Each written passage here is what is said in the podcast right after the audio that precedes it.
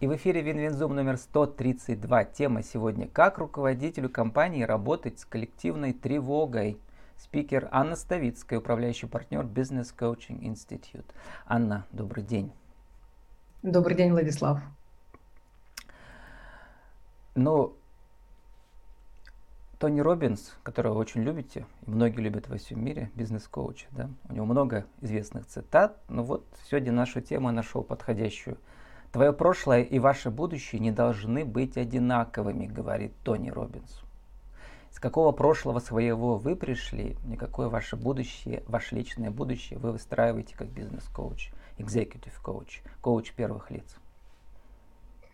А, Владислав, очень приятно всегда иметь дело с собеседником, который разбирается в твоем прошлом. Э, вам большой респект, и в том числе про то, что вы упомянули Тони Робинса. Действительно, я училась у него на курсе бизнес-мастере, мне очень понравился. Стоил он каких-то абсолютно неразумных денег, но про ваш вопрос отвечая, из какого прошлого? А я пришла из прошлого, когда я как а, управляющий продажами в двух компаниях поняла, что мой персонал обучает э, кто-то другой, и отвечает за это тоже кто-то другой. И попыталась э, сама сделать некую программу такого образования, бизнес-образования, и поняла, что у меня это получается. И после кризиса 2008 года, когда одну из компаний я же сама по частям э, продавала, а, ко мне обратилась бизнес-школа с запросом на некий такой тренинг э, как, как эксперта. И вот с этого момента, с 2008 года, началось мое бизнес-образовательное настоящее, когда я учу других компаний, не свою компанию, да, а что-то другие. И вот в коучинг я пришла уже в 2011 году. Вот с этого момента я занимаюсь э, неким таким многопрофильным направлением. То есть я тренирую компании как бизнес-тренер, сопровождаю как executive коуч и э, очень скоро э, буду еще супервизором, так с такой психологической поддержкой, но для нормального человека в этом разбираться не обязательно. То есть он все равно будет покупать не а, меня как, например, там executive ментора, а он будет покупать тот результат, который нужен ему. Но про прошлое мне лично интересно. Вот еще раньше в прошлом вы закончили э, Уральский государственный университет, сейчас он федеральный, да, э, диплом с отличием культурологии, искусствоведения и культурологии факультет, диалогичность в произведениях Сальвадора Дали. Мне сказали до начала эфира, я не мог найти это в интернете. Вот. Э, Дали еще тот был мужчина, так скажем, но давайте мой стих сделаем. Вот я нашел высказывание у Дали, что он, говорил, он говорил, что что касается умственного уровня, я предпочитаю иметь дело с мужчинами, а, видимо, спать с женщинами, да как, в том числе с русскими. Вот эти вот безумные мужчины во главе компании и синдром героя – это наша тема, потому что это все состояние лидера передается на команду. Эта тема возникла из вашего выступления на Эхе Перми. Наталья Летаева э, была э, э, ведущей, она тоже у меня выступала в цикле. И эта тема потрясающе интересная. Как капля воды отражается не только э, вот этот синдром героя российских лидеров, но и всех наших политических лидеров. Но о них сегодня не говорим. Угу. А, все-таки, да, повторюсь, очень э, классно, очень легко вести интервью, когда вы знаете бэкграунд. Про э, синдром героя это такая очень интересная Российского история. героя. Российского героя, да. Давайте не путать с э, путем героя э, Джозефа Кэмпбелла. Это Или в древнегреческих трагедиях это тоже другое. Угу. Ну, это так, некий такой психо, есть такое психологическое, как некая философская тема, да, вот как путь героя. Мы пока про него не будем говорить, но он тоже, хотя немножко подходит. А, синдром, в данном случае синдром героя – это тот э, контекст, в котором нас вырастили наши родители. А, то есть те, кто родился либо в период войны, либо сразу после войны. И там есть несколько ключевых э, моментов. А, первый – это то, что ты должен быть готовым ко всему. а, то есть должен быть воином. И второе, это должен уметь терпеть.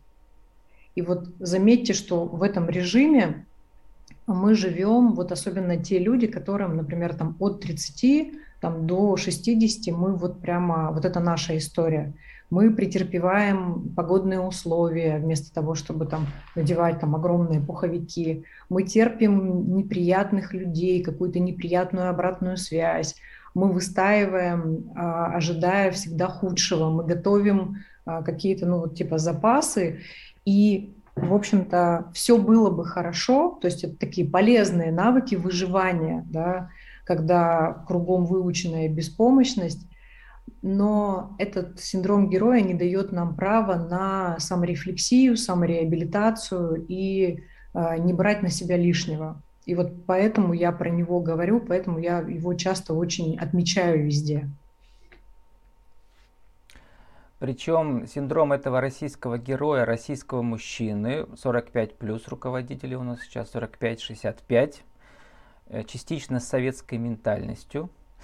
Они скрывают все свои чувства, они притворяются, что знают решения, хотя их не знают, или им кажется, что они знают, и вообще живут э, как бы в своем таком ментальном мире. А что делать в это время команде, когда лидер ничего не транслирует? А, ну, на самом деле лидер как раз транслирует. Он Свою, транслирует... Свое безумие. Да, да. Э, ну нет, вот с, слава богу, с Сальвадором Дали таких э, лидеров э, очень мало, потому что все-таки лидер, который настолько оторван от реальности, он либо супервизионер, да, который там запускает что-то куда-то, там типа в космос, либо, а, ну, и он как бы, правда, оторван от действительности компании, либо он просто не может управлять чем-то, он даже собой иногда не управляет. И поэтому таких мало. Но лидер, а, который внутри лелеет свою очень большую такую тревогу, он всегда эту тревогу транслирует на команду, как бы он не сдерживался. То есть ему родители в детстве говорили, что ты должен терпеть, ты должен быть сильным, а, там, тебе нужно быть совершенством, тебе нужно быть быстрым там, и так далее. Очень много таких драйверов ключевых. Но я думаю, что они есть у всех, иногда там целый букет. Но история именно про то, что что считывает команда. Команда считывает, что ее босс молчит, а, терпит, да, там что-то тянет на себе, не успевает, и потом взрывается на тысячу маленьких боссов. И вот эти тысяча маленьких боссов, да, всех а, обрызгивает и а, еще больше дестабилизирует э, состояние. И вот а, чтобы не было вот этой низкой функциональности, тебя как владельца или тебя как руководителя, все-таки очень важна вот эта адекватная саморефлексия. Да? Например, что я сейчас испытываю как там, человек, как руководитель? А с чем, на мой взгляд, это связано, да, как я могу это назвать, а часто ли у меня это появляется, или, например, там, у меня это появляется всегда, когда то-то, то-то, то-то. И отмаркировать, э, что это? Это, например, тревога в связи с завтрашним там, советом директоров, и тогда тебе нужно просто пошаговый план. Или это какая-то тревога за это, как знаете, тревога за будущее, да, там, плач по будущему называется. А, когда есть какой-то ментальный портрет, что все будет плохо, ну вот там ничего хорошего нет, и тогда вот с ней нужно как раз работать, потому что она такая медленно на заднем фоне тлеет, и она очень сильно как раз и вот является токсичной по отношению к команде. И Вы назвали тогда... это как изменить свою биохимическую реальность. Вот это очень интересное замечание, очень глубокое, на мой взгляд, потому что мы привыкли, что бизнес-коуч, ну, он там работает, там, постановка целей и все такое, да. А это ведь еще и про психологическую, что ли, портрет э, героя, лидера внутри, да, и про биохимию. Расскажите, что вы имели в виду? А, мы все, мы все пытаемся срочно, вот от меня как от э, коуча все время ждут э, либо какой-то, какого-то чуда, да, там про что-то схожее с единорогами, типа вот я сейчас там что-то сделаю и Вас ждут наладится. Томми Робинса, понимаете, вы у него учились. Так что давайте. Это, это не мое ключевое образование. Для того, чтобы стать экзекутив и бизнес-коучем, я а, получила очень много других образований. То есть а, сродни уже... Международная да. федерация коучинга, потом высшая экономическая школа. В общем, вы везде лидер. Это мы это, прочитали про вас. Угу. Да, это, это скорее там, где я, с кем я сотрудничаю, но история именно про то, что а, когда а, есть такой тревожный мир, да, есть такой акроним новый, да, Бани мир, который сейчас характеризует нынешний период времени. То есть и Бани мир от а, английских а, четырех слов. Четыре латинских а, буквы Бани. Я про это не слыхал, кстати, да, тоже. Да, да. Вот. И сейчас только сейчас открыл. Хрупкость, беспокойство, нелинейность и непостижимость. Это в переводе с английского, да? Угу. Да, да, да. А Вука, это... э, Вуца, это было что? А, сейчас тогда два слова скажу. Сначала был спод мир. Это такой э, предсказуемый, понятный, простой, определенный. Это вот до интернета, до вычислительной техники. Потом начался Вука мир изменчивый, неопределенный, сложный, неоднозначный, да, когда э, еще ученые вместе с, видимо, американскими военными вот именно характеризовали. Э, а это термины кого? Психологов, получается, да? Ну, я бы не сказала, все-таки они больше, чем психологические, это скорее именно, знаете, как бы вот такие как... А, вот я нашел, это по версии Foreign Policy, там онлайн-курс футуролог Джамаис Кашио. Кашио. Да, вот Кашио, Кашио это, или его, его называют Джаме Касио, как бы по разных э, интерпретациях, он предложил вот постковидный мир. Мы все попали Пост... в баню, я понял, да. Ну вот, да, баня, это да. интересно. Постковидный мир а, именно вот такой, что он а, очень хрупкий. Смотрите, нас... Давайте еще раз. Brittle – хрупкий, anxious – тревожный, non-linear – нелинейный и incomprehensible – непостижимый. Вот это страшная самая вещь для русского советского человека. Мы привыкли, что все у нас решено за сто лет вперед. Ну, знаете как, мы, э, мы даже и это сейчас не постигаем и это мы сейчас не пользуем, потому что, смотрите, если он, а, да, там, хрупкий, беспокойный, то нам нужно вы, вы, выстраивать какие-то компетенции, которые нам помогут э, это сделать. И если мы говорим, что он беспокойный, нелинейный, непостижимый, то нам прежде всего нужно а, становиться вот антихрупкими, да, как э, Талиб в свое время говорил. Да, мы про нужно... него упоминали, и про черного лебедя от него все знают, и в Россию он прилетел. Вот что самое веселое. Лебедь прилетел, да, и накрыл нас. То есть, Черным видите, крылом. Что такое, что такое антихрупкость? Это прежде всего быть вот на, про ту биохимию, которую вы начали говорить и спрашивать, а, прежде всего быть высокочувствительным к себе, а, потому что вот этот синдром это воина... в переводе котором... с русского, а так-то у него это антифреджайл, фреджайл хрупкий, да, получается, да. Не читала, надо посмотреть, интересно. А, я это, это, это вряд ли у него написано прям таким текстом, но давайте еще раз. Как Название высок... английское оригинальное, антифреджайл. Как быть высокочувствительным к себе? То есть это понимать, что тобой сейчас движет, в том числе какие эмоции, ради чего большего ты это делаешь, и э, пытаться нарастить не только свои новые компетенции в связи с этим, но и вот менять свою биохимию, потому что мы все ждем стратегии и правила, при этом у нас какой-то есть очень мощный внутренний диалог постоянно, а, и при этом у нас есть своя психоэмоциональная реальность. И вот заметьте, у нас у всех она, даже не то, что там последние два месяца, она у нас последние два года всегда какая-то такая тревожно, тревожно-депрессивная. И вот на эту психоэмоциональную реальность влияет э, несколько вещей. Например, то, э, какой вот баланс у вас э, вот этих нутриентов внутри. То есть, например, есть магний, витамин С и витамин В, который нужен всем руководителям на постоянной основе. Прям буквально есть... витамины. Во-вторых, вы говорили в интервью про микро, как там, зарядку, да, обязательно. Это любой, любой спорт, но не относитесь к этому как, ну все, надо покупать абонемент в спортзал. Нет, каждые 25 минут вам нужно вставать, 5 минут там двигаться. Еще коротко перечислю, может что-то прокомментируйте дополнительно, о чем вы уже говорили. Ну, во-первых, неожиданный совет. Убрать всю удаленку, встречаться лично хотя бы на полчаса в день и предлагать вашим а, работникам, чтобы они э, высказывали свои предложения, рассказали, что произошло, и их вопросы. И тогда вот ежедневном режиме вопросов будет все меньше и меньше, а уверенности все больше и больше в будущем. Если лидер заряжен, если он адекватен, если он как минимум не чувствует э, постоянный страх, то э, именно общение с ним, соприкосновение с ним будет э, двигать тебя, ну, как в кюрлинге.